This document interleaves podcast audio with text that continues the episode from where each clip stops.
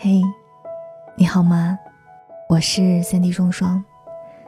我只想用我的声音温暖你的耳朵。我在上海向你问好。公众微信搜索“三 D 双双”，查看更多节目文字稿，了解我更多。你是自由的，你不但不会影响到我们，你还会让更多的人知道，自由是非常珍贵的。尊重别人，做自己，是非常珍贵的。这是伊能静因为自己的儿子哈利发表穿女装时，招致一群网友谩骂时，直面而又刚强的回应。你不是父母的附属品。你也不是大众的唾弃物，你就是你，不是他人，只为自己。深以为然。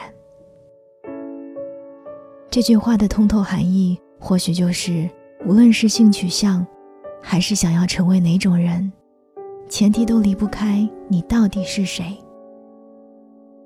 答案千花百门，唯一的是那个主宰人，就是我。我不是第三类人，也是一个普通人。敢爱敢为而已。前一阵子特别火的泰剧《以你的心全是我的爱》中，一对曾经要好的男生因为吵架而分别，又意外因为学习汉语而重新相遇，解开误会，和好如初。昔日的讨厌已萌发别样的爱意。却因为各种问题不得不隐藏情感，深藏内心，不为人知。却在帮助对方追求心仪对象的时候萌发醋意，才顿悟自己喜欢的人不过是彼此。可以吗？可以。一问一答不过只是只言片语，包含的却是年少的喜欢与炙热。因你而喜，因你而发光发亮，亦因你而存在。我不再感动孤独与寂寞。生而为人，本无能，亦无意去指责孰是孰非，唯愿做自己。在追爱的路上，有人懂，有人护，这一趟人间，便足以值得来。出身不分贵贱，爱情不分国界，每一分所产生的爱意都是温暖的。但每段感情唯一遵循的原则，大抵就是宁可强求自己，勿以枷锁求顾他人。前一阵子微博有一个热搜：郑渊洁爷爷安慰一位同性恋网友。那位女网友坦言，自己喜欢上了一个女生，但对方是有暗恋的男性对象，不知该不该表白。郑渊洁老师的回答尤为窝心，他说：“看你是属于知难而退，还是知女而退，但无论何种方式，只能强求自己，切勿强求他人，这是底线。”言语间尽是呵护与体贴，不歧视性取向，只愿你过得顺心如意，勿伤他人。有时，这个社会的人群会惯性戴着有色眼镜看待这一类可爱的人，如若带着最真挚的追求，都该得到善意的对待。生活都那么苦了，不妨给别人带一点甜吧。想起有一位朋友，他也不敢向别人承认自己独特的性取向，心里承受着一定的压力，无人可言，无处可诉。后来他意外遇上心仪的女生，是一个性格温柔的人。两人相约，相爱一年，到期就分手。此番决定，旁人初听是不解的，深思过后。才方懂这其中的难过。等真正约定的日子到期时，尽管不舍，两人也都兑现了承诺，各自安好，回归生活。故事的后来，朋友努力的尝试接受家里人安排的相亲，对象人品好，性格温顺，只要选择沉默，便可牵手结婚。奈何朋友心中有一地，只为存放那一年的回忆。他瞒不了，又不忍心伤害对方，最终说了再见。他宁可孤独一人。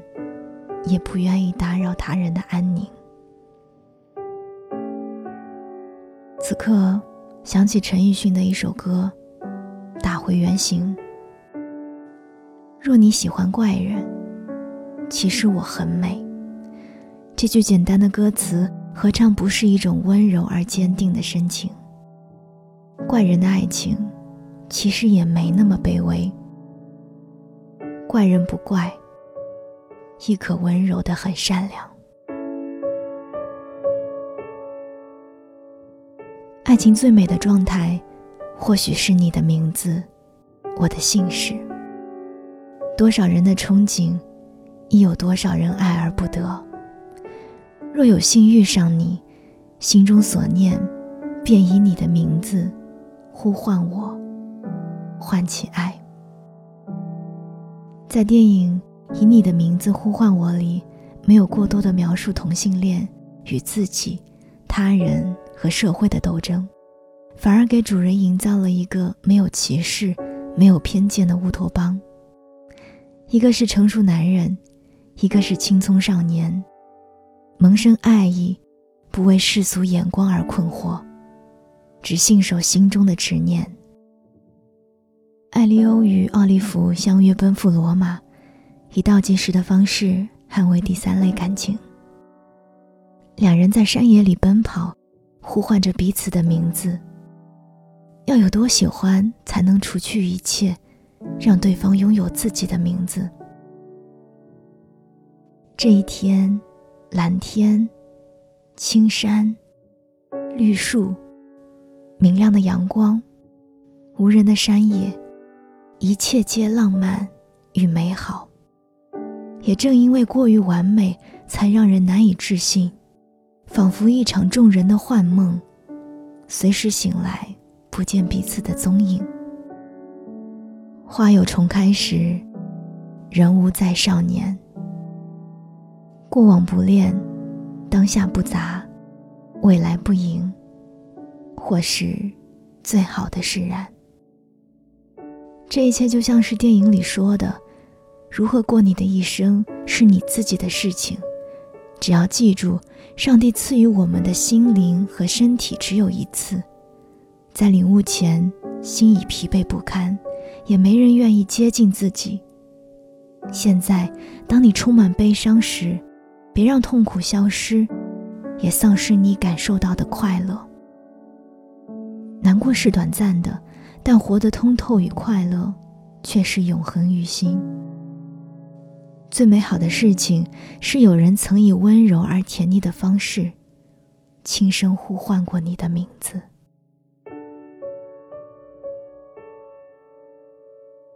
性取向、同性恋、第三类人，这些代名词应运而生。外界定义的第三类人，在这个美好的世界，何尝不就是一类人呢？他们不外乎是一群温柔的。善良的人，一是性格使然，天生随性温和，不与人争辩，仅以和平相待；二是内心的触角，怕依旧得不到社会的理解，唯恐被抛弃，所以活得些许小心翼翼。所幸，世界在变得愈发的美好，理解与善意在散发。最后，愿你。和你，就像在世界的中心呼唤爱中说到的美好。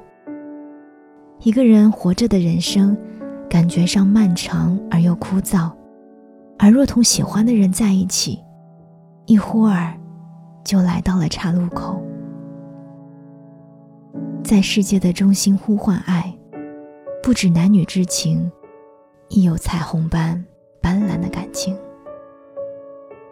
各生欢喜，各安其心。我们性别相同，但是我爱你。我是三 D 双双，愿每一个人都能被这个世界温柔以待。祝你好梦，